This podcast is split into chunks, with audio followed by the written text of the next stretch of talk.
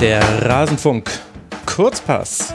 Es wird allerhöchste Zeit, mal wieder auf die europäischen Top-Ligen zu gucken. Herzlich willkommen zur Rasenfunk Liga-Tour. Heute mit Spanien, Frankreich, Italien und, wen habe ich denn vergessen? England. England. Mensch, das geht ja ganz grandios los. Ich kriege nicht mal die vier Ligen zusammen, über die wir sprechen wollen. Aber ihr habt ihn schon gehört. David Frogier de Pont-le-Roi von 93 ist mal wieder mit dabei. Und er hat mich gerettet. Also England war die vierte Liga. Hallo David. Und ebenfalls mit dabei sind Christian Bernhard für die Serie A, Fabian Pacolat für die spanische La Liga und Hendrik Buchheister für die Premier League. Ihr seht schon, liebe Hörerinnen und Hörer, die größte Herausforderung heute wird so halbwegs ein bisschen in der Kurzpasszeit noch zu bleiben. Deswegen gar keine große Begrüßungsorgie, sondern wir legen direkt los. Wir gucken als allererstes in die spanische Liga auf La Liga. Da haben wir in der letzten Ligatur, die ziemlich genau einen Monat her ist, haben wir da, Fabian, viel über Barca sprechen müssen, eigentlich schon. Ein bisschen über Real. Alles andere ging dann schon so ein bisschen unter. Deswegen bin ich gespannt, über was würdest du denn äh, gerne sprechen? Was hat sich denn jetzt nach fünf gespielten Spieltagen getan?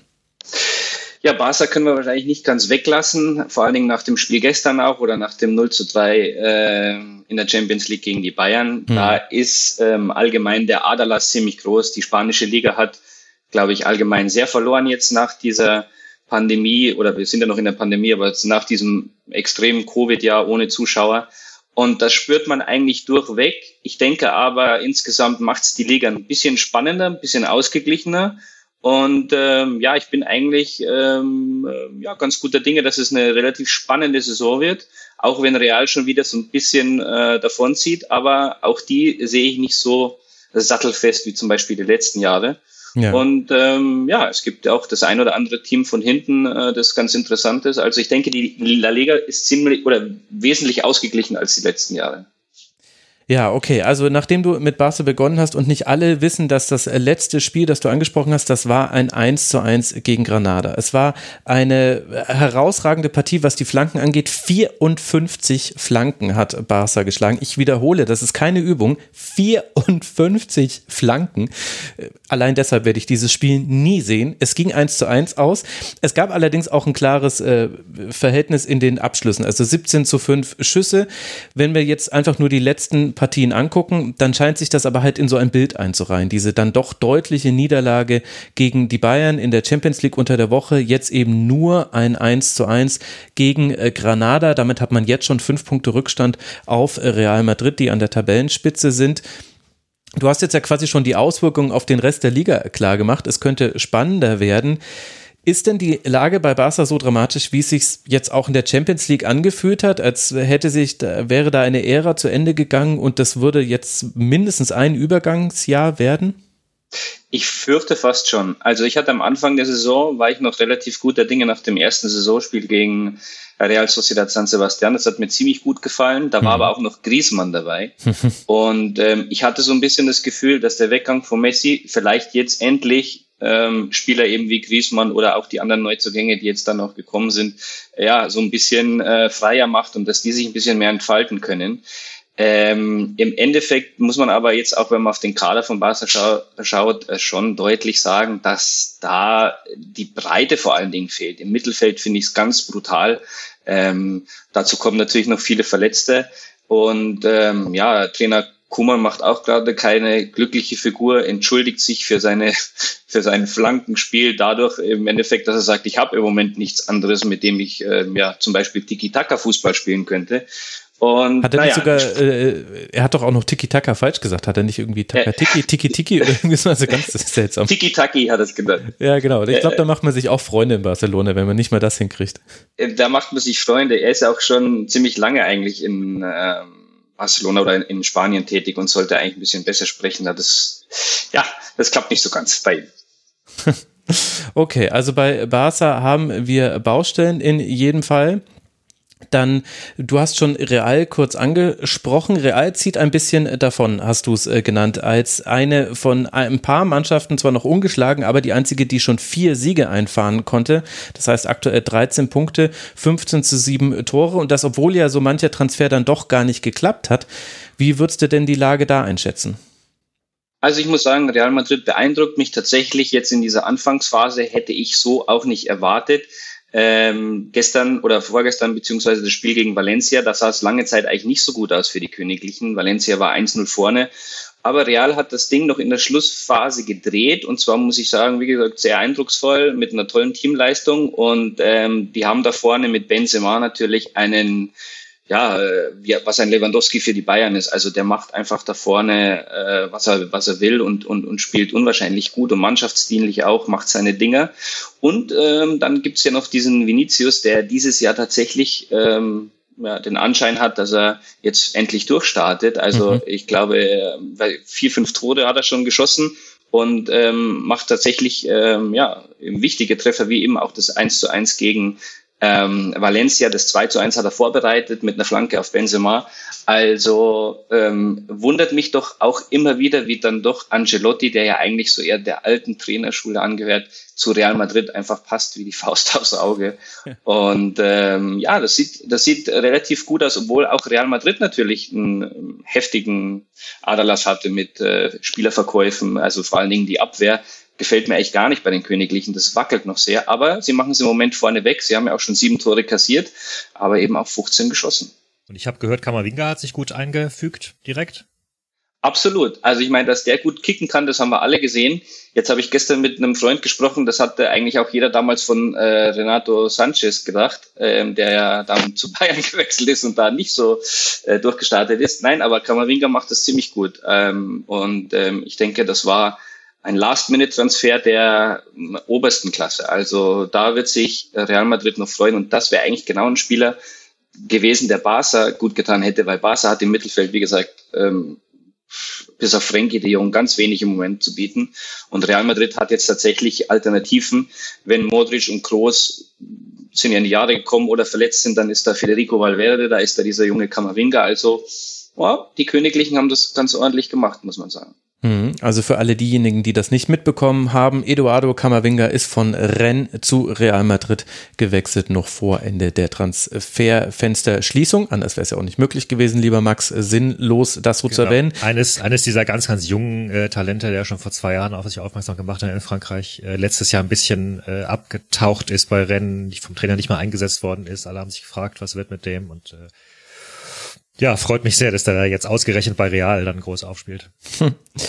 Das könnte ganz gut passen und ich möchte nur noch mal einmal kurz das unterstreichen, was du gesagt hast, Fabian, zu Karim Benzema. Du hast gesagt, er ist das, was Lewandowski für die Bayern ist. Sechs Tore schon erzielt, fünf vorbereitet. Das heißt elf Torbeteiligung und arg viel mehr Tore hat Real in den Pflichtspielen bisher noch nicht geschossen. Das sind nämlich 15 insgesamt. Also das ist schon, das sind schon einfach irre Zahlen. Man hat auch in der Champions League gegen Inter Mailand gewinnen können, wenn auch sehr last minute, aber Auswärtssieg. Das heißt, das lässt sich alles äh, gut bei Real an.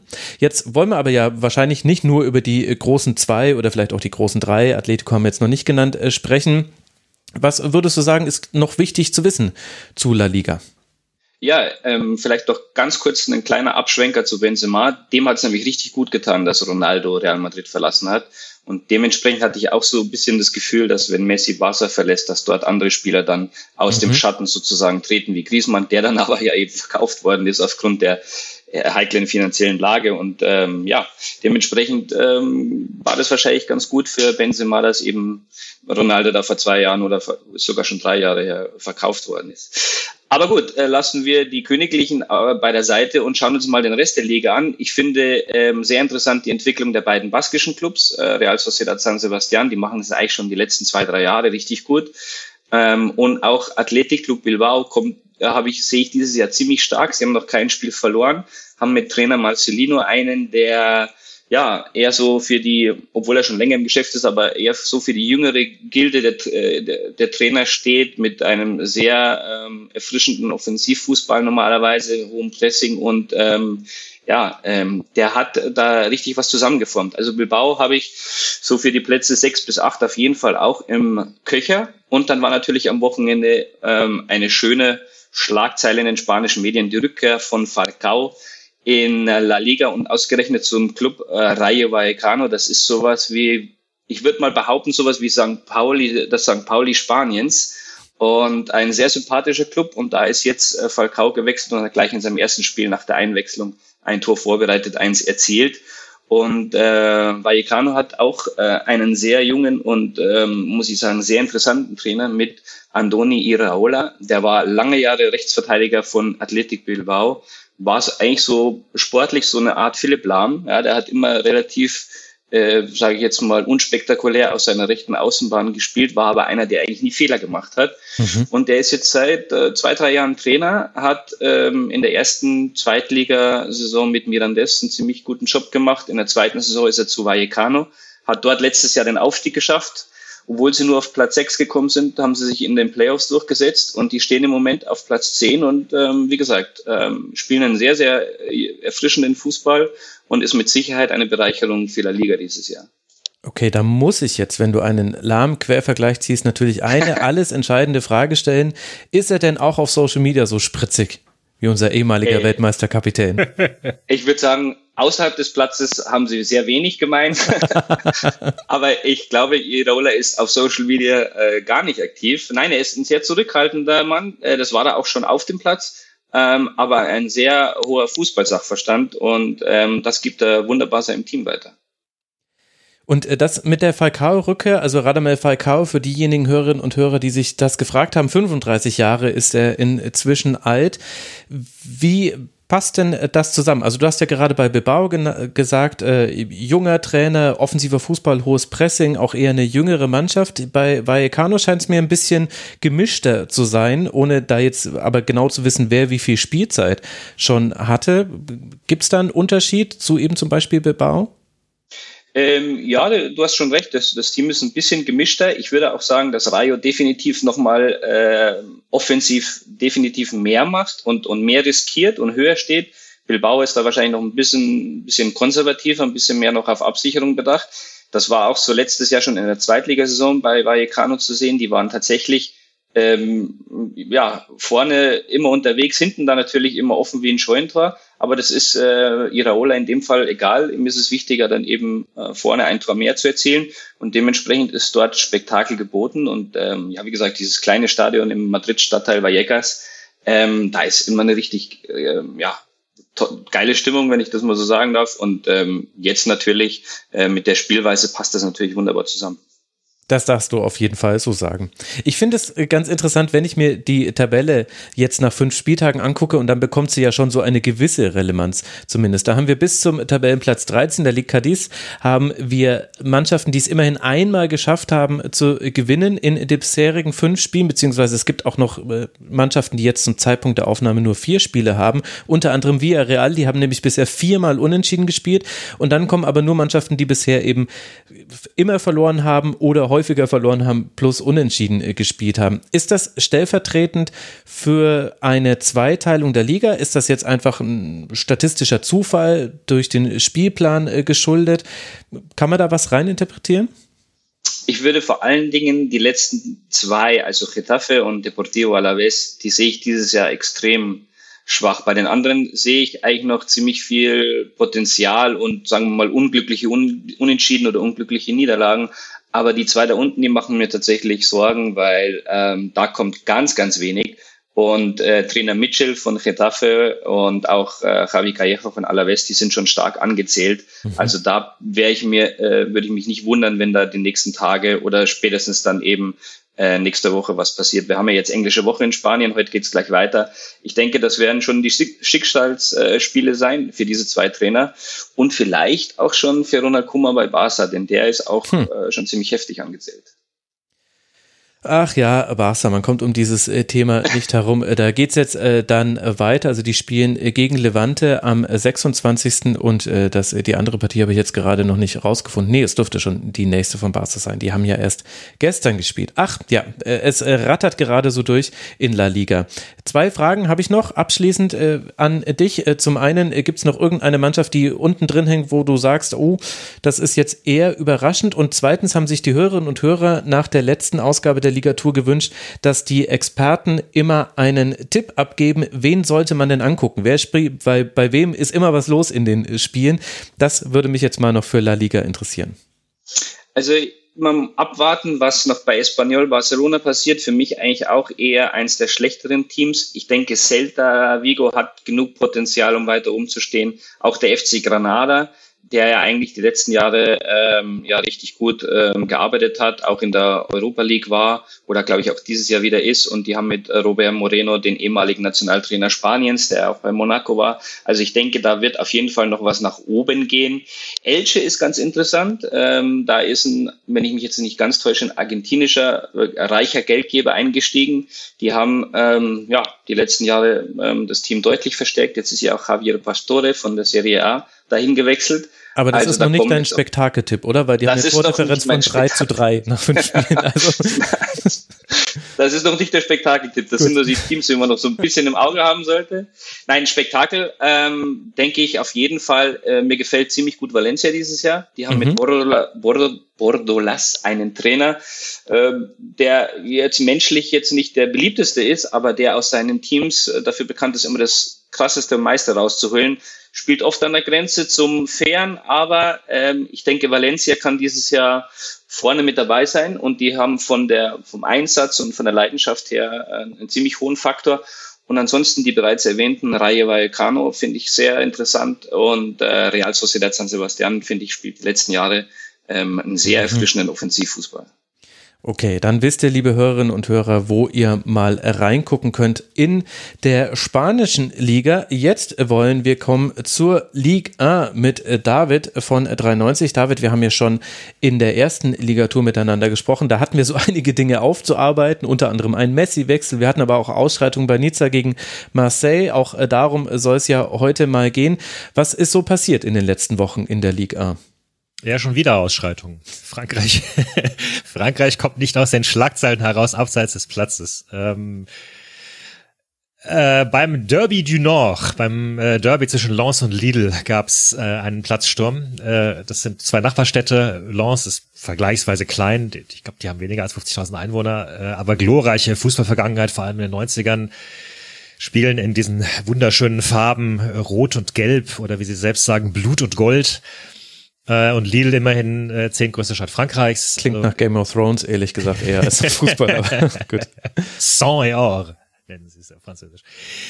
Ähm, genau, also Nachbarstädte, Derby, äh, großes Getümmel und äh, die Fans von Lens und Lille waren durch ein Gitter getrennt. Dann sind in der Halbzeitpause Gegenstände geflogen, inklusive Sitze. Ähm, dann sind äh, Lens-Anhänger in der Halbzeitpause auf den Platz gestürmt, um das Gitter zu umgehen. Sicherheitskräfte kamen, dann sind weitere Fans runter und so weiter und so weiter. Bilanz am Ende sechs Verletzte. Einer hätte irgendwie beinahe sein Auge verloren, habe ich gelesen. Das war alles mhm. nicht sehr schön. Wobei offenbar eben auch Verletzte durch das Eingreifen dann der Sicherheitskräfte. Ähm, aber gut, man, das, ich will jetzt nicht sagen selbst, also es war insgesamt alles sehr unschön. Darauf können wir uns einigen. Ähm, und die Spieler haben in, von all dem nichts mitbekommen, im Gegensatz damals zu äh, Nizza, äh, Marseille, wo ja teilweise Spieler angegriffen wurden, oder verwickelt waren, wo ja ein, ein Marseille-Coach äh, sogar einen Fan angegriffen hat. Das mhm. zumindest war diesmal nicht der Fall. Die Halbzeitpause hat dann aber 45 Minuten gedauert. Das alles ist insofern äh, ärgerlich, weil es abermals, ähnlich schon wie bei, bei Nizza ähm, gegen Marseille, ein spannendes Ergebnis ein bisschen in den Hintergrund hat rücken lassen, denn äh, Lens hat gewonnen, ja immerhin gegen den, den Meister Lille, mhm. nachdem sie da in der Vorsaison zweimal richtig abgewatscht worden sind.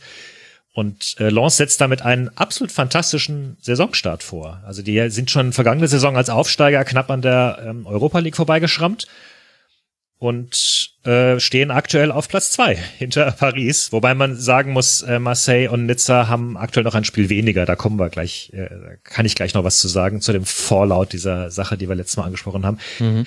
Ähm, aber Lens vielleicht noch ganz kurz äh, sammelt ehemalige Bundesligaspieler. Also Danso von ehemals Augsburg ist, äh, ist da in der Abwehr äh, ganz gut rührig, hat übrigens witzigerweise über die Stimmung in Lens gesagt, also abgesehen von Dortmund und Köln habe ich nirgendwo eine so tolle Stimmung erlebt wie im Bollaer. Ähm, Aber das hat er zu französischen Medien gesagt. Das hat er zu französischen Medien gesagt, ja. Gut. ja, aber kann ja trotzdem stimmen. Äh, ich wollte es nur kurz einordnen. Ja, ja. Ähm, nee, also tatsächlich, die, die Lens-Fans sind schon tatsächlich bekannt für, für gute Stimmung. Das, mhm. ist, äh, das ist schon so.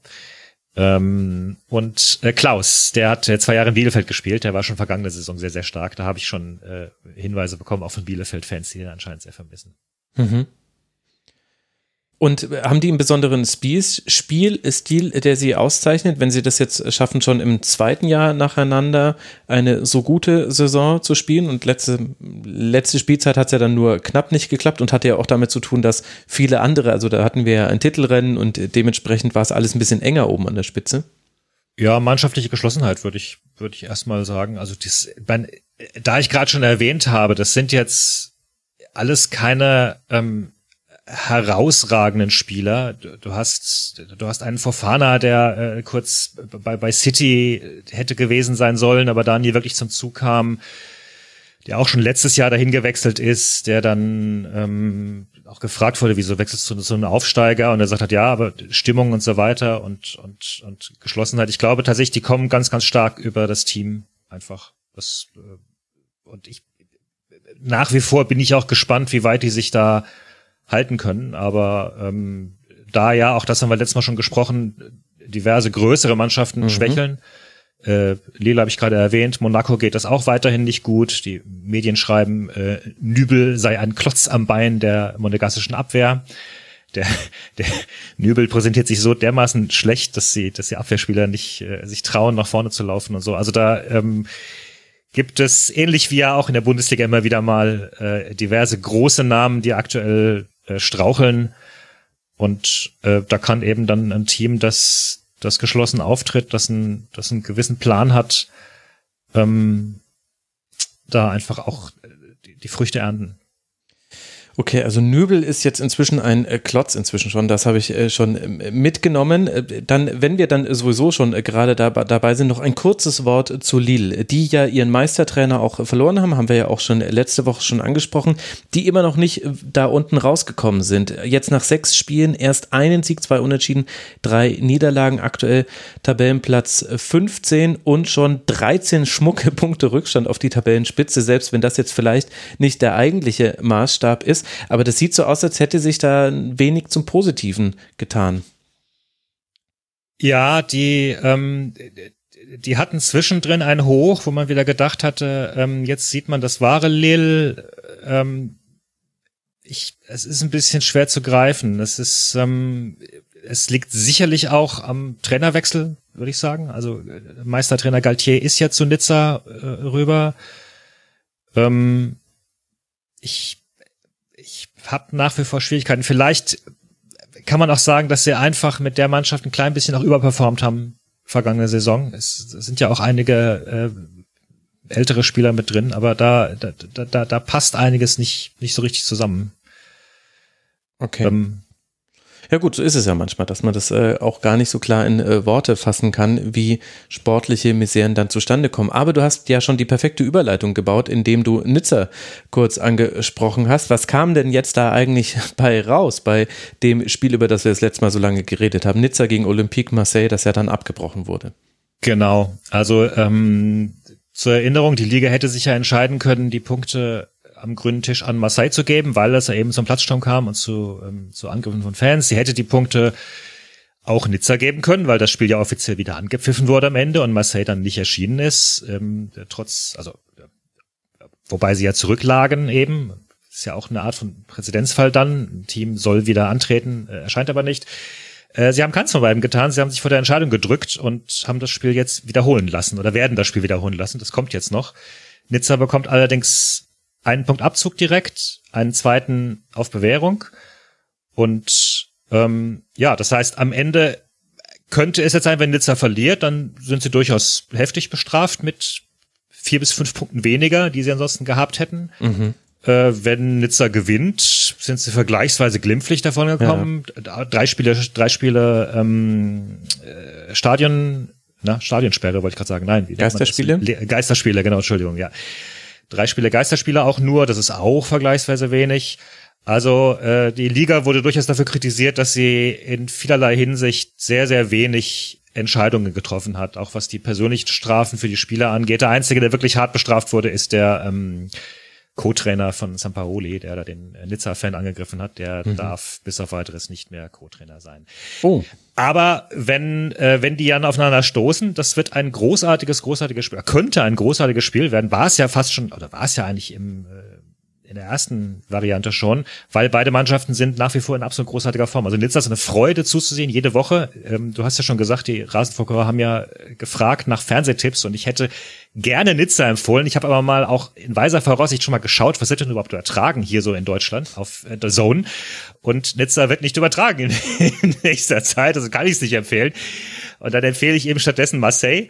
Mhm. Ähm, die spielen nämlich am 22., also am Mittwoch, englische Woche, auch wir in Frankreich gegen Angers, ebenfalls äh, derzeit extrem stark. Und am Sonntag, den 26. gegen Lens, die Ach, ich eben bereits erwähnt habe. Guck an. Genau, beide Spiele so gegen 21 Uhr. Also da, ähm, wenn es da, nicht um Blut und Gold geht, dann da nicht um Blut und Gold. Dann weiß ich auch nicht weiter. Ja. Genau. Ähm, Marseille mit äh, ebenfalls einem alten Bekannten, mit äh, Guendouzi, äh, ehemals Hertha, der mit seinem Temperament hier sehr gut aufgenommen wurde bei den, äh, bei den Marseille-Fans, aber tatsächlich auch sehr, sehr stark spielt. Mit starken neuen Außenspielern, äh, De La Fuente auf links und äh, Cengiz Ünder auf rechts. Mhm. De La Fuente kam von Barcelona B und so wie der aktuell spielt, hätte ich den nicht abgegeben. Also das, äh, der ist ein Amerikaner anscheinend. Was heißt anscheinend? Nein, er ist Amerikaner, Punkt. Ähm, also starke Transfers in der in der Sommerpause und da scheint einiges sehr sehr gut zu klicken. Und äh, die die Fans die die Südamer südamerikanischen die süd ähm, französischen äh, Fans bei Marseille hat ja auch einen Ruf einfach als emotionaler Verein. Die sind sehr sehr versöhnt gerade mit ihrer Mannschaft. Das, da passt sehr, sehr viel einfach zusammen gerade gut und es sieht ja so ein bisschen aus von der jetzigen Tabellenkonstellation aus, äh, dass sollte Marseille dieses Spiel gegen Nizza gewinnen, dann könnte man bis auf zwei Punkte an PSG heranrücken. PSG bisher makellose Bilanz, äh, sechs Spiele, sechs Siege. Das heißt, wenn es einen Meisterschaftskampf gäbe, dann wäre ja wahrscheinlich Marseille eine derjenigen Mannschaften, die da, die dafür sorgen könnte, oder? Genau, das ist äh, sicherlich auch die Hoffnung in Frankreich. Mein Marseille nach wie vor der große Club. Ähm, ja, also würde sicherlich Spaß machen, würde sicherlich noch für, für mehr Feuer sorgen in der Liga, äh, wenn da tatsächlich Marseille mal wieder Paris rausfordern könnte. Tja, aber da hat ja auch Paris mit äh, zu tun. Die haben nicht nur ihre sechs Siege in der Liga eingefahren, sondern sie sind jetzt auch in der Champions League gestartet. Und das unter den Erwartungen, die aber naturgemäß auch sehr hoch sind, bei Brügge nur 1 zu 1 gespielt. Ich habe jetzt auch gelesen, dass Lionel Messi ausgewechselt wurde. Wurde er nicht sogar für Kehrer ausgewechselt oder irgendwie? Äh, gegen Lyon dann, ja, genau. Genau, das war dann quasi das, also da, da tut sich, Fabian hat sich schon entmutet und will uns, glaube ich, was sagen dazu, wie sich, wie, wie Messi das so findet, wenn er ausgewechselt wird. Ich weiß nicht. Ja, das haben wir ja letztes Mal, das haben wir ja letztes Mal schon besprochen. Da hat, äh, äh, haben wir ja bereits, haben wir so eingegangen, dass er das überhaupt nicht gut findet, aber genau, ja. Das ist nee, ja so ein bisschen äh, die, die Krux, finde ich, irgendwie bei bei Teams mit Messi. Das ist, ist das, was ich vorher auch angesprochen habe. Wir, über die individuelle Klasse von Messi müssen wir, müssen wir uns alle, glaube ich, gar nicht unterhalten. Das haben wir schon öfter mal erleben dürfen. Aber äh, was das Teamgefüge anbelangt, was, was das Mannschaftsspiel anbelangt, ist es halt nicht so optimal. Also ich meine, bei Barcelona war das Spiel der letzten Jahre darauf ausgelegt, ihm den Ball zu geben im vorderen Drittel und dann schauen wir ihm mal zu, was er macht. Und ähm, ich habe auch so das Gefühl, dass er bei bei Paris ähm, ja so ein ähnliches äh, Problem darstellen könnte, dass er einfach andere Spieler ähm, ähm, ja äh, tapiert, sagt man in Spanien. Also so ein bisschen halt deren ähm, Präsenz ein bisschen wegnimmt. Und ich habe auch ein paar Ausschnitte gesehen, zwar von spanischen Medien, deswegen hm, kann ich das jetzt nicht hundertprozentig bestätigen, das kannst du vielleicht sagen, David, aber ja. wo halt auch Spieler um ihn rumstanden und ihn alle angeschaut haben, weil keiner wusste, ja, gibt er jetzt den Ball ab oder dribbelt er oder was macht er? Also da hat Pochettino ähm, zwar einen tollen Spieler jetzt geholt, äh, beziehungsweise bekommen, aber der hat auch eine richtig große Aufgabe jetzt da, ein äh, harmonisches Team draus zu bilden. Ja, ja, ja, auf jeden Fall. Also, um das nochmal kurz aufzudröseln, die Sache, die du gerade angesprochen hast, Max, die Story war, dass er gegen äh, Lyon, ich muss jetzt nochmal nachschauen, es war die 70., 75. irgendwas Minute, wurde er ausgewechselt Quatsch. Also es wurde Hakimi eingewechselt. Hakimi war nicht von Anfang auf dem Platz. Mhm. Kera war für ihn auf dem Platz. Und jeder hat damit gerechnet, dass natürlich jetzt Hakimi reinkommt, Kera rausgeht. Was da passiert ist, ist, dass Messis Nummer aufblitzte und äh, Messi für Hakimi rausging und dann Hakimi auf der Messi-Position spielte und Kera drin blieb. So, das war, das war diese Story. Gut. Ist halt ähm, nicht an ihm vorbeigekommen. Ich meine, er liegt ja auch, er liegt ja auch äh, im teaminternen Torschützenranking hinter Julian Draxler, der schon ein Tor gemacht hat. Also Kehrer und Draxler haben einen richtig starken Saisonstart tatsächlich, ja. Also es haben einige äh, äh Spieler aus der eher B11 von Paris einen richtig starken Saisonstart hingelegt und insgesamt, ich glaube, ähm, Pochettino hat bislang 27 verschiedene Spieler eingesetzt, äh, ist in allen sechs Spielen mit einer anderen Formation aufgelaufen. Also wenn natürlich die Spieler nicht so ganz auf Messi eingehen können oder nicht ganz so wissen, ob er jetzt abspielt und was er tut, dann liegt das ja sicherlich auch schlichtweg daran, dass er mit ihnen erst ein, zwei Spiele gemacht hat. Also diese ganze Mannschaft muss sich auf jeden Fall noch finden und ähm, ja, diese Auswechslung hat er sehr, sehr unwirsch quittiert. Also äh, auf den Fernsehbildern sah es aus, als hätte er den Handschlag verweigert. Äh, er saß dann sehr, sehr mürrisch auf der Bank drauf. Pochettino sagt jetzt, ja, der hatte vorher einen Schlag abbekommen, er wollte nichts riskieren. Was man halt auch so sagt. Anscheinend ist er am nächsten Tag auch beim Training, hatte er dann Blessuren, ist nicht, ist nicht zum Training erschienen.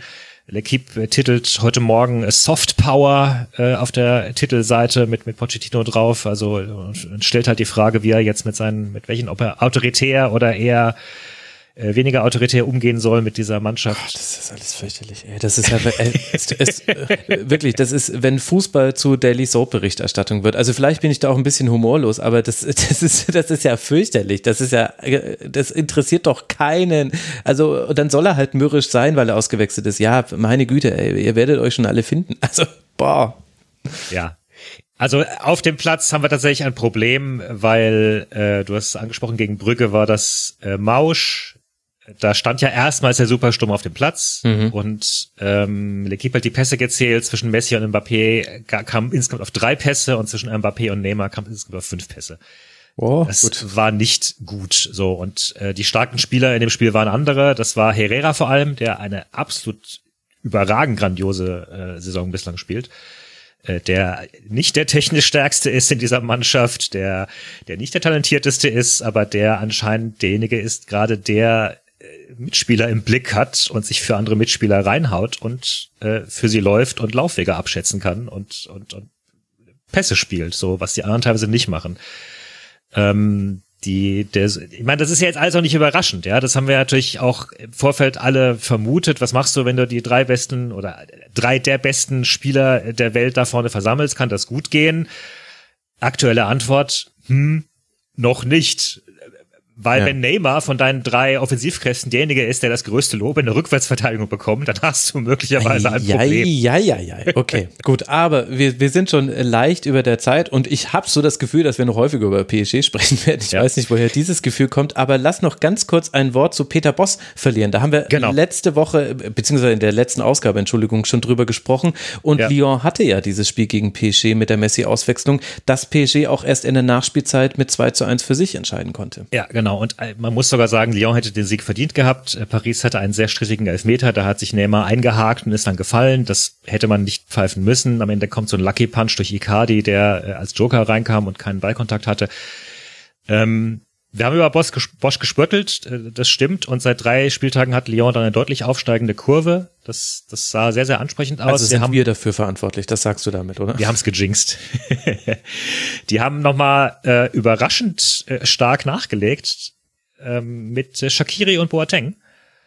Ähm, und das scheint dieser sehr, sehr jungen Lyon-Mannschaft sehr, sehr gut zu tun. Also vor allem Shakiri äh, hat direkt mal sehr schön Harmonie gezeigt, gute Positionierung, äh, sich zwischen die Verteidigungslinien gemogelt. Das äh, sah alles ganz gut aus und offenbar scheint das Team die Philosophie von Bosch aktuell besser zu verinnerlichen. Wir schauen mal, wie es weitergeht. Das könnte ja dann auch dein spektakulärer Tipp sein, denn wir wissen, bei Boss-Teams passiert immer viel. wer, wer ist denn die Mannschaft, die man so verfolgen sollte? Habe ich doch gesagt, Marseille. Ach so, Entschuldigung, ich hab, ja, ja, ich habe den, den Fernsehtipp schon gesagt. Genau. Ja, ja, ich habe es ähm, mir bloß noch nicht. Ich, morgen gegen Troyes, äh, ja, und dann gegen am Samstag gegen Lorient. Gut.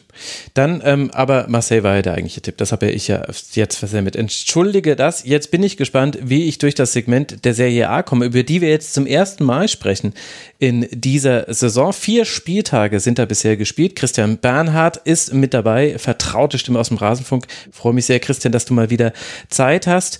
Tja, womit wollen wir anfangen? Ehrlich gesagt, allein wenn ich mir die Tabelle angucke, habe ich da, also, das wird jetzt äh, mit einer Viertelstunde äh, sportlich. Ja, womit würdest du gerne beginnen? Ja, willst du oben anfangen, willst du unten anfangen? Du hast überall große Namen, suchst dir aus. ja, dann lass doch mal mit dem großen Namen unten anfangen, vielleicht. Also natürlich meine ich damit äh, Salernitana, völlig überraschend auf Platz 20. Nein, ich spreche natürlich von Juve auf Platz 18. Noch kein Sieg, zwei Unentschieden, zwei Niederlagen und damit logischerweise auch erst äh, zwei Punkte geholt, womit man jetzt schon nach vier Spielen schmucke zehn Punkte Rückstand auf Napoli auf Tabellenplatz 1 hat. Was ist da denn los? Ja, vieles ist los. Wo fangen wir da an? Ähm, Allegri ist ja zurückgekommen im Sommer, ähm, nach der Mann, der Juve damals ja zu vielen Scudetti geführt hat. Ja, und irgendwie ist da eine Mannschaft, die sich überhaupt noch nicht gefunden hat. Ähm, jetzt gab es ja zuletzt die zwei Spitzenspiele am Wochenende gegen Milan, 1-1, zuvor gegen Napoli, was sie 1-2 verloren haben. Das würde ich mal in Klammern setzen, weil da haben sie ohne die Südamerikaner gespielt, die gerade von der Quali zurückgekommen sind am selben Tag. Da haben sechs oder sieben Stammspieler gefehlt. Äh, das würde ich mal in Klammern setzen. Aber ist ein Trend, der sich abzeichnet. Juve war schon mehrfach in Führung, hat dann nie über die Runden gebracht. Und eine Statistik, die wirklich, ich finde ja hin und wieder gibt es so Statistiken, die bleiben einem hängen und ich finde, das ist so eine. Juve kassiert jetzt mittlerweile seit 18 Ligaspielen saisonübergreifend mindestens ein Gegentor. Das ist nicht das, was man, glaube ich, allgemein viele Menschen von Juve in Erinnerungen haben. Und jetzt kommt der noch krassere Teil meiner Meinung nach. Es gibt in den Top 5 Ligen Europas keine Mannschaft, die so lange in Serie Gegentore kassiert. Also diese Defensivstabilität, diese Konzentrationsfähigkeit. Gestern ähm, gegen Milan waren sie 1-0 vorne. Dann dachtest du dir vielleicht, ja, das alte Juve verteidigt es dann halt einfach zu Ende und nimmt den Dreier mit. Aber nein, dann kassieren sie wieder ein Gegentor nach Standard. Also es ist eine riesige offene Baustelle. Äh, Allegri muss sich auch erst wieder finden, macht einen unglücklichen Eindruck für mich bisher. Ja, und du hast es angesprochen, schwupps, sind vier Spieltage vorbei und du bist zehn Punkte hinten. Äh, das macht den Druck jetzt auch nicht unbedingt kleiner. Ja, das äh, kann ich mir allerdings äh, vorstellen. Man hat immerhin in der Champions League gewinnen können gegen Malmö 3 zu 0. Das war ja dann, wenn man so möchte, der erste Sieg, beziehungsweise gegen Atalanta gab es noch einen, ähm, bevor die Serie A dann gestartet ist. Ich nehme an, das wird alles zurückhaltend aufgenommen und äh, in wenig großen Headlines berichtet in der italienischen Presse. Es gäbe ja aber auch noch viele andere Themen. Du hast es ja angesprochen, unter anderem ja Napoli, die eben bisher mit vier Siegen aus vier Spielen durch diese Saison durchgegangen sind. Du hast ja auch gerade den Sieg gegen Juve schon eingeordnet. Kann man sich da erhoffen, dass es dieses Jahr vielleicht mal richtig interessant wird in der Serie A?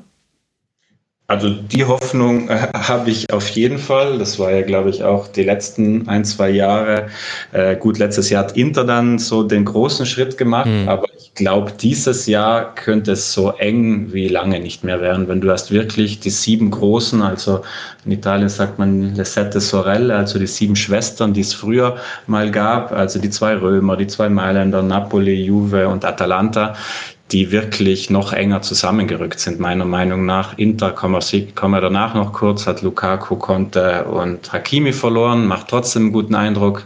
Die anderen sind näher rangekommen. Also ich glaube, wir können uns da ja, auf ein enges Ding einstellen. Und Napoli macht wirklich nicht nur wegen den vier Siegen großen Spaß. Also da ist ja auch Spalletti zurückgekommen, aber das heißt zurückgekommen, also zurück in die Liga. Ganz interessant, er war so wie Allegri, die waren beide zwei Jahre raus, komplett raus.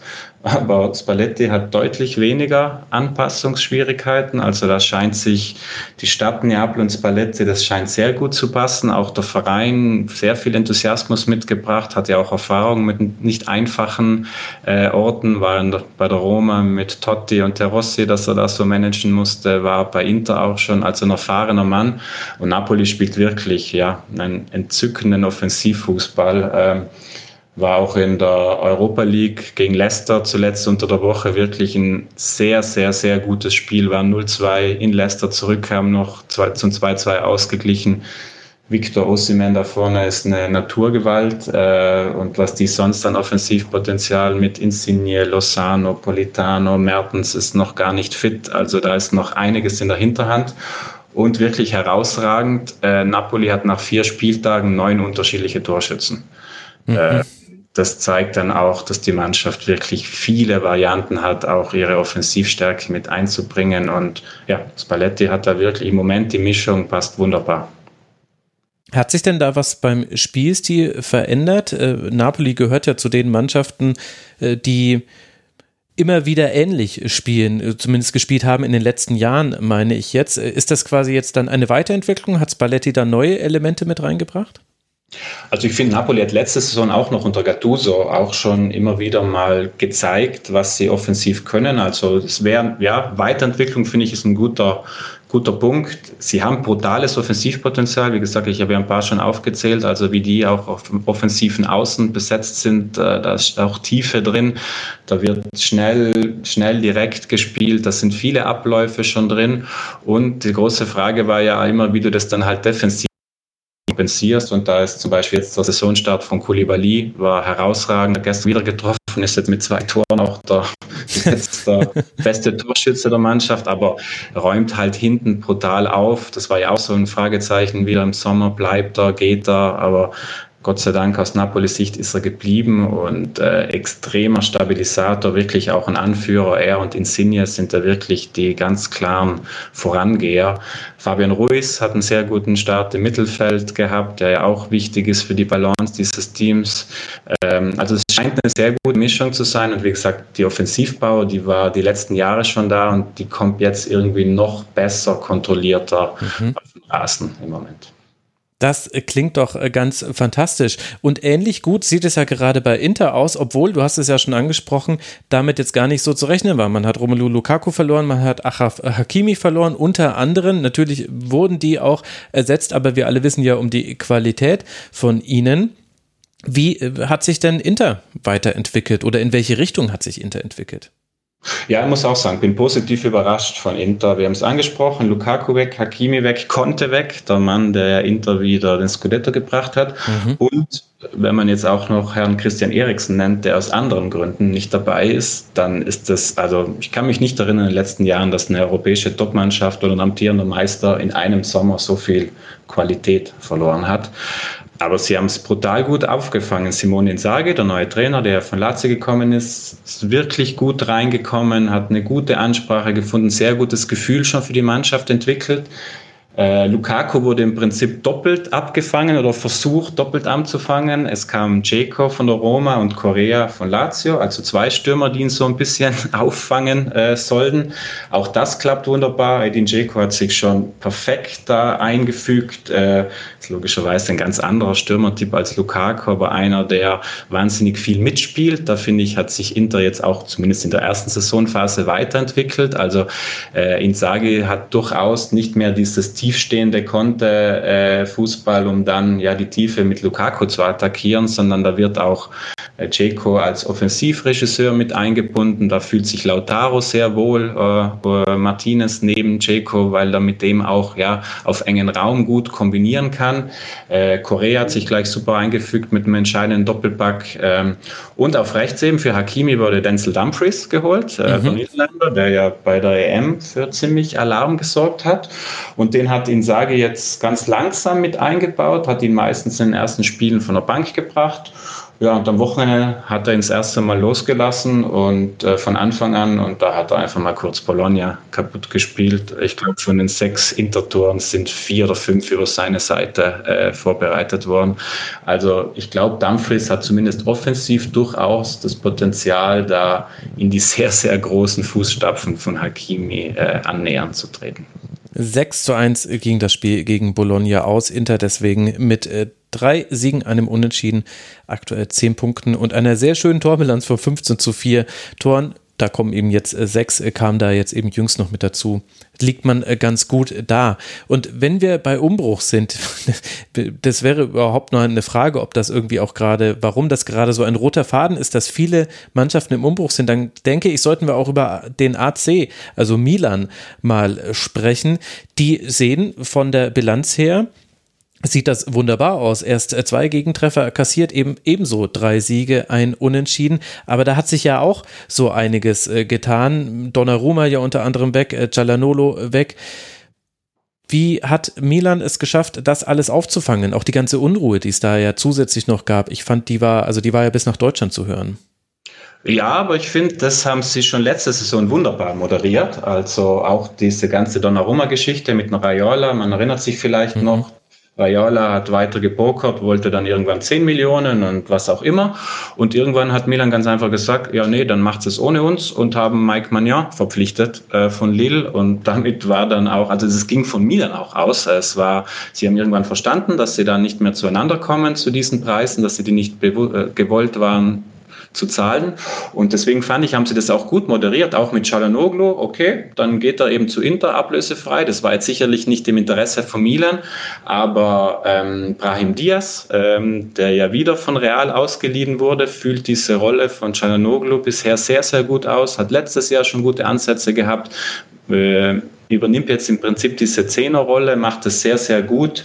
Sandro Tonali, das große italienische Talent, das letztes Jahr seine erste Saison bei Milan hatte, da ein bisschen Probleme hatte mit dem Druck, große Aufmerksamkeit, ist jetzt auch über den Sommer ein ganz anderer Spieler geworden, viel mehr Selbstsicherheit, viel von diesen Qualitäten, die ihn zu einem der begehrtesten Talente Europas gemacht haben, sind jetzt da, hat viel mehr Selbstvertrauen, ist jetzt der Mann für die Standards, halt auch Cialanoglu weg ist, das hat ihm nochmal auch Sicherheit gegeben Milan für mich eine wahnsinnig spannende Mannschaft, denn wenn wir mal Ibrahimovic und Kier äh, weglassen, dann ist das eine Mannschaft, die immer noch unfassbar jung ist, mit mhm. vielen Potenzial nach oben. Du kannst da anfangen, hinten Theo Hernandez, Calabria, Tomori, Cassier, äh, Tonali, Benacer, Leao. Also die, die, die Liste ist fast endlos lang. Das sind Spieler, die immer noch viel Luft nach oben haben und die sich unter Pioli letzte Saison schon sehr gut entwickelt haben und die jetzt, glaube ich, gerade so zum Beispiel Leao und Tonali scheint, dass die nochmal den nächsten Schritt machen.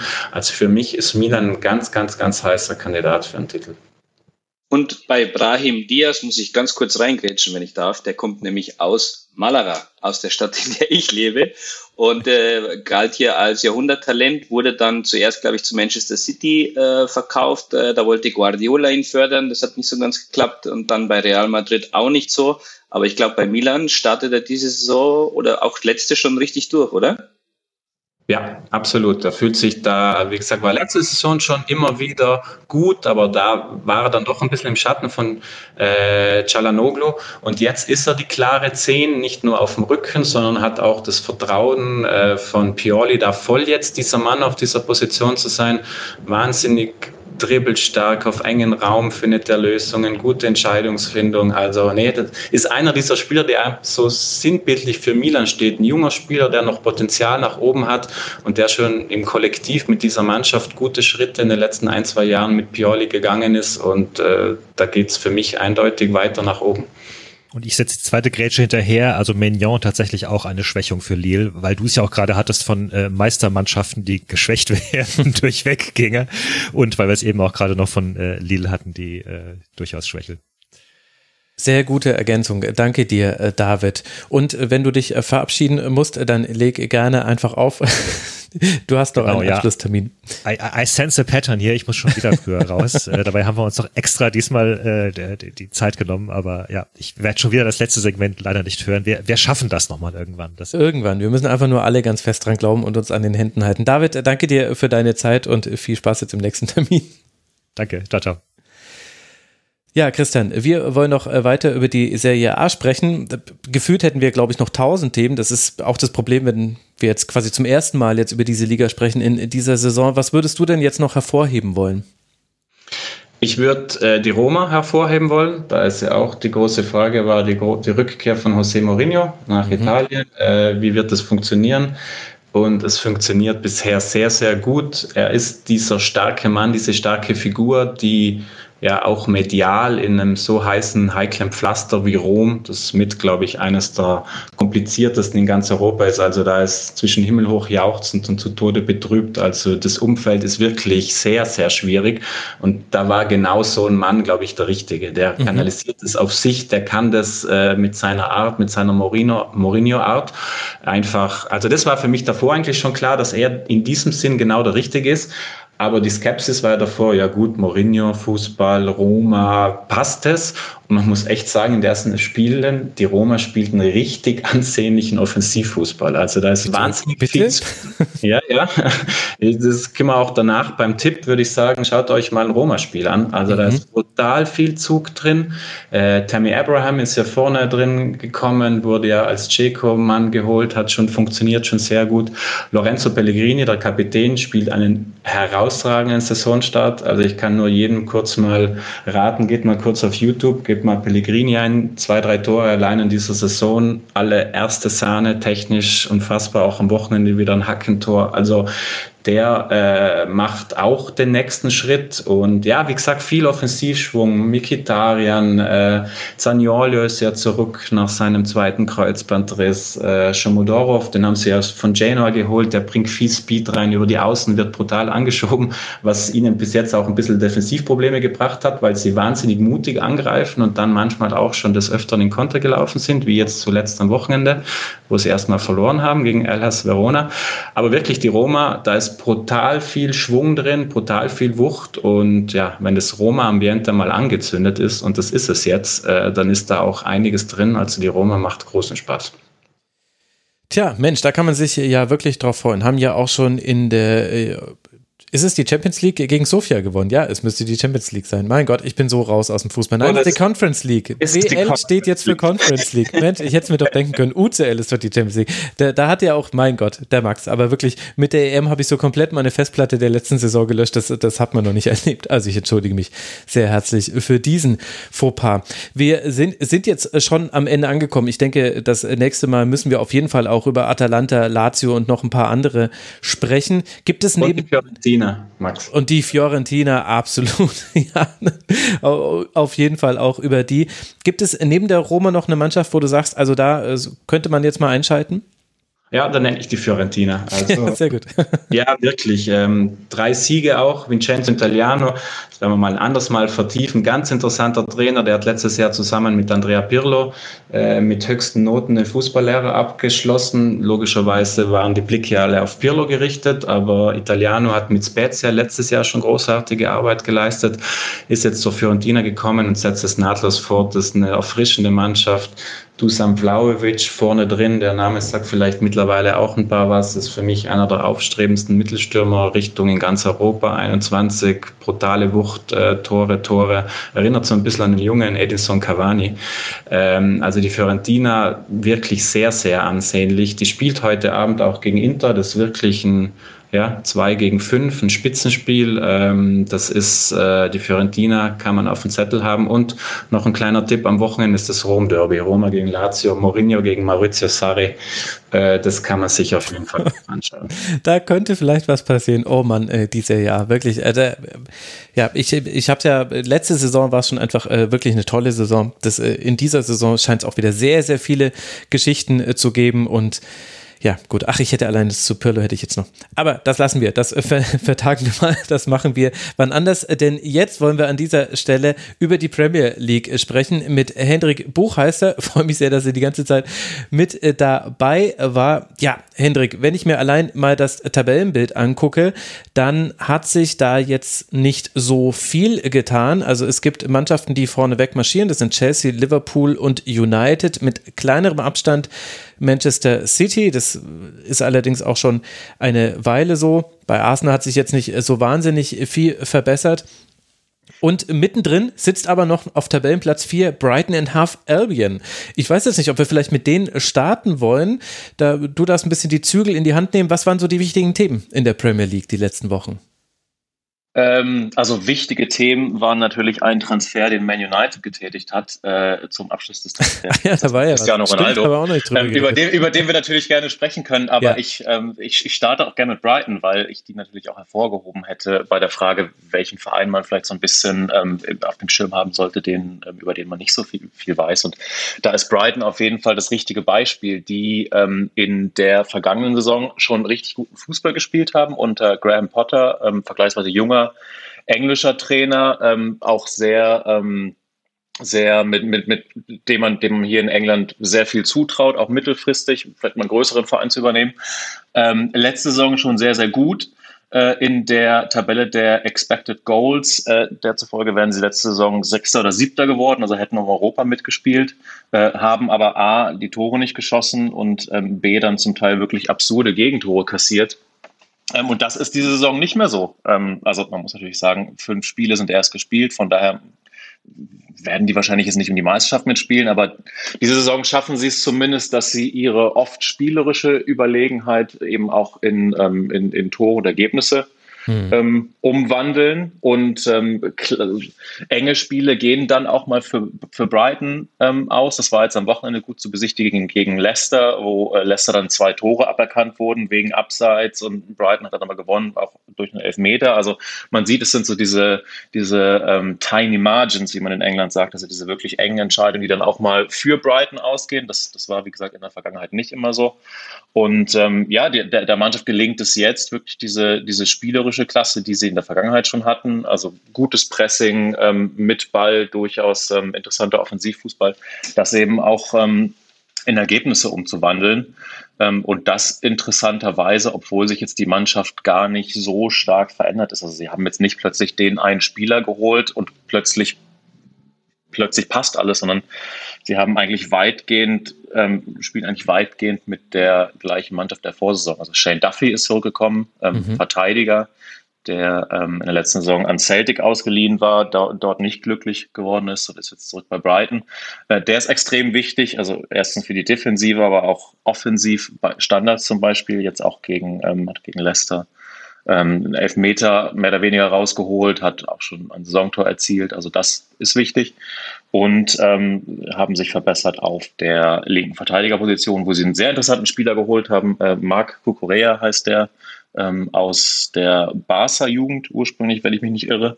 Ähm, also das war, also linke, linke Verteidigerseite war immer so ein bisschen die, die offene Flanke von Brighton, die haben sie geschlossen.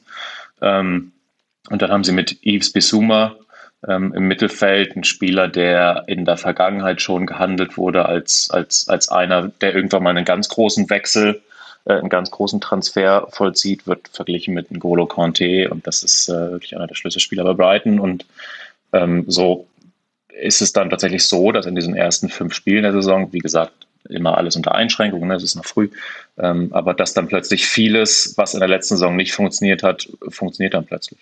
Mhm. Und mittendrin ist Pascal Groß auch noch, den äh, kennt man ja auch noch als äh, deutscher Fußballfan äh, vermutlich. Und man hat ja aber auch einen Abgang zu verzeichnen gehabt. Äh, ben White ist äh, zu Arsenal gewechselt äh, für gar nicht so äh, kleine Münze in Verteidiger. Also es scheint so zu sein, als könnte man das ganz gut über Spielstil und eben die von dir angenannten Rückkehrer oder Neuverpflichtungen auffangen. Genau, also die, äh, der Weggang von Ben White macht es jetzt noch nicht so stark bemerkbar und bei Arsenal muss man, also kommen wir vielleicht auch noch drauf zu sprechen, kann man jetzt auch noch nicht so sehen, dass er, dass er Arsenal maßgeblich verbessert hätte. Hm. Ähm, von daher ähm, hat, im, äh, hat im Moment sieht Brighton da auf jeden Fall nicht wie der Verlierer dieses, dieses Transfers aus. Und äh, wie gesagt, die Rückkehr von, von Duffy spielt natürlich eine große Rolle, um die Abwehr zu stabilisieren. Abso, äh, apropos Rückkehr, dann lass uns doch über Cristiano Ronaldo und Manchester United sprechen. Ein äh, Kopf-an-Kopf-Rennen soll es gewesen sein, nach allem, was man inzwischen weiß, zwischen City, wo es dann schon eigentlich sehr weit aussah, und dann kam aber doch United zum Zug und jetzt ist er zurückgekehrt und das wird auch so inszeniert, wie sowas eben heutzutage inszeniert wird. Wenn wir jetzt mal das sportlich betrachten und das Spektakel weglassen und dabei ja auch so die ein oder andere andere Sache, die ihm noch anhaft. Es gibt ja immer noch nicht geklärte Vergewaltigungsvorwürfe gegen ihn. Rein sportlich gesehen, was hat man denn bisher von ihm sehen können bei United? man hat eigentlich genau das sehen können und auch das nicht sehen können, was zu erwarten war. Also zu erwarten war, dass er sofort ähm, wichtig wird als Torschütze, dass er so äh, als Torschütze, dass er sofort Tore garantiert. Ähm, das tut er. Drei Spiele, vier Treffer, kann man nicht sagen. Auch alles klassische klassische Mittelstürmer-Tore. Also wer sich die mal anschauen mag oder vielleicht auch gesehen hat, das waren jetzt alle Tore aus ähm, kurzer Distanz, wo jeweils der Torwart nicht so wahnsinnig gut aussah. Also ähm, ich habe hier in einem Podcast beim, beim Guardian war es, die haben schon äh, gescherzt, dass, dass Ronaldo die Torhüter bestochen hätte, äh, damit, er, damit er halt möglichst gut aussieht bei seiner Rückkehr. Also es sind schon klassische Mittelstürmer-Tore, die er schießt und muss man auch sagen, das hat Manchester United halt vorher gefehlt. Es gab halt keinen verlässlichen Torschützen aus Mittelstürmerposition. Ähm, und das bringt Ronaldo sofort.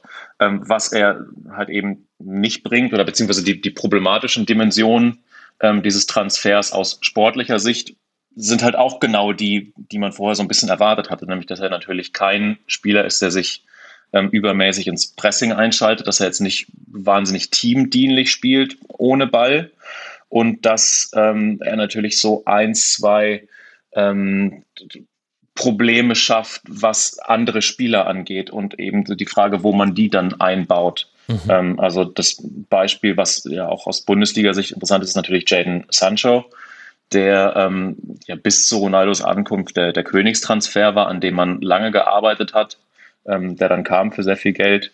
Ähm, also 85 Millionen Euro waren es dann ja ungefähr. Mhm. Ähm, und der jetzt so ein bisschen schauen muss, wo er bleibt, weil ähm, Solskjaer, äh, Ole Gunnar Solskjaer, der, der United-Trainer, stellt ja in einem 4-2-3-1 auf. Im defensiven Mittelfeld setzt er auf Fred und Scott McTominay. Das ist, das ist nicht wahnsinnig überzeugend, aber das ist, das ist eben das Duo, auf das Solskjaer vertraut. Links spielt dann Pogba, in der Mitte Bruno Fernandes, äh, vorne natürlich Ronaldo und da bleibt im Grunde noch ein Platz äh, im offensiven Mittelfeld für äh, Sancho, Mason Greenwood, äh, Marcus Rashford, wenn der wieder fit ist, äh, auch ein Spieler wie Jess Lingard, der jetzt gegen West Ham ähm, eingewechselt wurde und dann auch direkt ein Tor geschossen hat. Ähm, also das ist so ein bisschen, das sind so ein bisschen die Probleme, die mit dieser Ronaldo-Verpflichtung einhergehen, dass für so Spieler wie eben Sancho plötzlich äh, plötzlich kein Platz mehr ist oder es zumindest nicht mehr diesen klaren Weg in die Startelf gibt. Also er hat dann zuletzt öfter links gespielt, ähm, wo man ihn eigentlich eher rechts gesehen hätte. Wie gesagt, Mason Greenwood ist eigentlich immer so der Spieler gewesen, von dem man dachte, dass das ihm die Zukunft bei United gehört, äh, als, als Nummer 9, als wirklich als, als, als einzelne Spitze.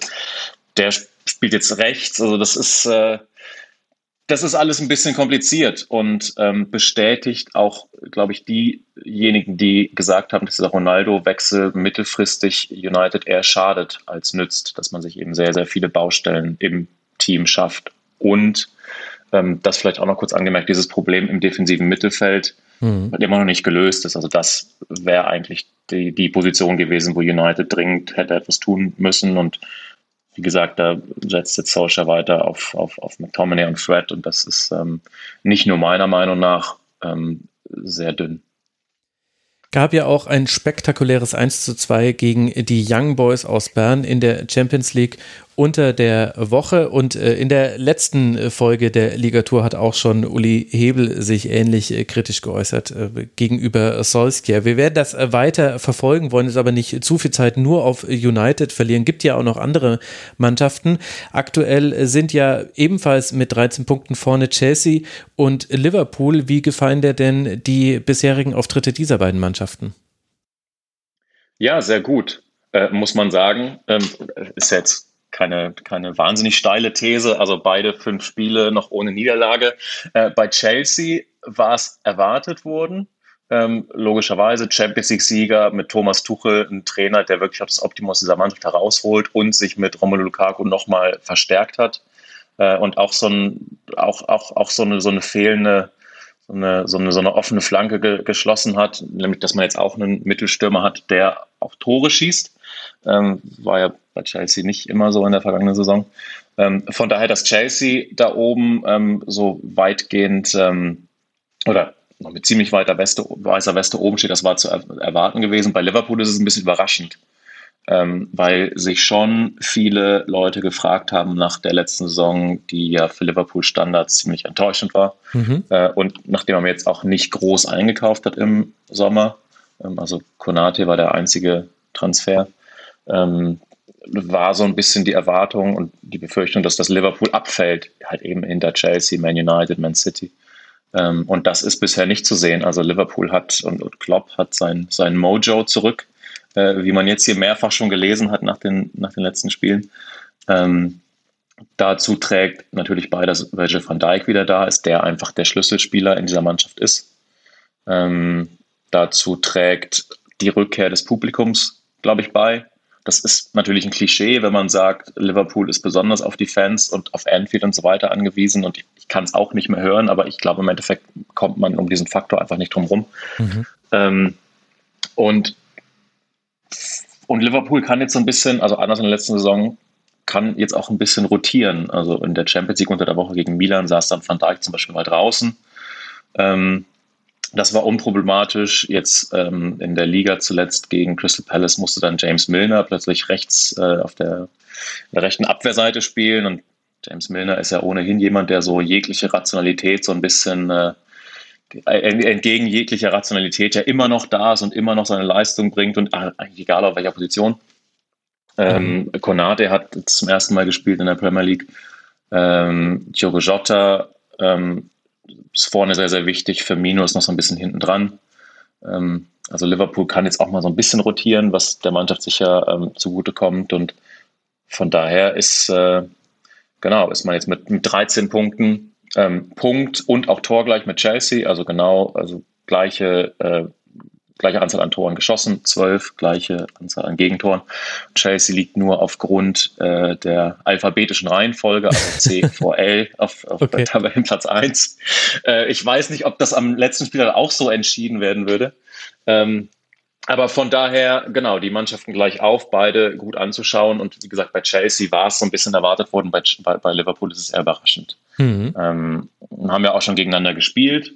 Bei diesem durchaus spektakulären ähm, 1-1, wo Chelsea ja zu zehnt dieses, dieses Remis verteidigt hat vor der Länderspielpause. Ähm, bei Liverpool muss man mal schauen, wenn jetzt die großen Gegner kommen, also Anfang ähm, Oktober geht es gegen Man City, äh, dann kommt, oder dann geht es gegen Man United, also mal schauen, ob sie dann immer noch tatsächlich in, in, in also in Schlagdistanz zur Tabellenspitze oder sogar in der Tabellenspitze stehen. Aber bislang, äh, muss man sagen, macht Liverpool das sehr, sehr gut und mhm. wie gesagt, aus, aus Sicht vieler Beobachter auch überraschend gut. Ja, da waren wir ja auch durchaus etwas zurückhaltender in der letzten äh, Sendung. Ist ja auch äh, schön zu sehen, wenn man da positiv überrascht wird. Was ich auffällig finde mit Blick auf die Tabelle ist, dass wir gleich drei Mannschaften haben, die erst ein Gegentor in fünf Ligaspielen kassiert haben, nämlich Chelsea, Liverpool und Manchester City. Bei City fällt dann so ein bisschen das 6 zu 3 gegen Rasenballsport Leipzig raus. Wir haben hier in der Liga, in der Bundesliga ja viele Diskussionen, wenn wenn Bayern mal wieder Bochum mit 7 zu 0 abfertigt, ob das nicht alles langweilig sei. Ist das jetzt ein Zufall? Also, dass die eine gute Verteidigung haben, das ist mir natürlich schon klar, aber ich finde, ein Gegentreffer nach fünf Spielen ist halt wirklich krass, wenn das mehrere Mannschaften schaffen. Ist das jetzt eben nur dem Spielplan geschuldet oder würdest du sagen, na, man sieht halt schon einen Trend, dass die Schere der Big Six zu den anderen Vereinen auseinandergeht? Naja, also Big Six, das muss man ja auch wieder so ein bisschen einschränken, weil die gibt es ja, gibt es ja praktisch nicht mehr. Also Arsenal, Spurs sind ja schon ein gutes Stück abgefallen, jetzt ja auch Stimmt. nicht erst in mhm. dieser Saison. Ähm, es gibt schon immer mal wieder die Diskussion, wenn Manchester City dann 5-0 gegen Norwich gewinnt oder in der Vorsaison 7-0 gegen Watford. Also das, das gab's, da gibt's dann schon auch, ähm, dass das Gefälle zwischen den Top-Teams und den kleineren Teams der Premier League wirklich zu hoch ist. Ähm, was natürlich die Premier League auszeichnet im Vergleich zur Bundesliga, ist, dass du halt nicht nur einen Verein hast, der ähm, in der Lage ist, andere Vereine mal eben mit vier, fünf, sechs Gegentoren abzufertigen, sondern im Zweifel halt mehrere Vereine und dass du halt immer noch nicht nur einen Verein hast, der Meister werden kann und dann vielleicht so ein, zwei Konkurrenten, sondern du hast halt drei, vier Vereine und ich glaube, dass diese Konstellation und wo die Premier League auch sehr, sehr stolz drauf ist, diese, diese hohe Competitiveness, ähm, dass das ähm, oft so ein bisschen darüber hinwegtäuscht, dass es natürlich doch ein klares Leistungsgefälle in der Premier League gibt. Und gibt es da abschließend eine Mannschaft, wo du sagst, die fällt da raus? Also wen gibt es so in der Premier League, wenn du jetzt sagst, du darfst jetzt noch über ein Team reden, dann schneide ich mit dir das Mikrokabel durch äh, und es, soll vielleicht keiner von den bekannten Namen sein oder von den Namen, die einem sofort einfallen. Gibt es da ähm, eine Mannschaft, die dir sofort in den Sinn kommt? Äh, ich hätte natürlich Brighton genannt, aber die haben wir schon besprochen. Von daher will ich gerne auf Aston Villa hinweisen, die ich mhm. extrem interessant finde. Also erstens, weil es ein großer Club ist mit einem großen Umfeld, großer Tradition, Wahnsinnsstadion auch. Ähm, und die ja aber im Sommer bekanntermaßen den besten Spieler verloren haben, Jack Grealish ähm, für 100 Millionen Pfund ähm, und was dann ja ungefähr 118 äh, Millionen Euro sind an äh, Manchester City.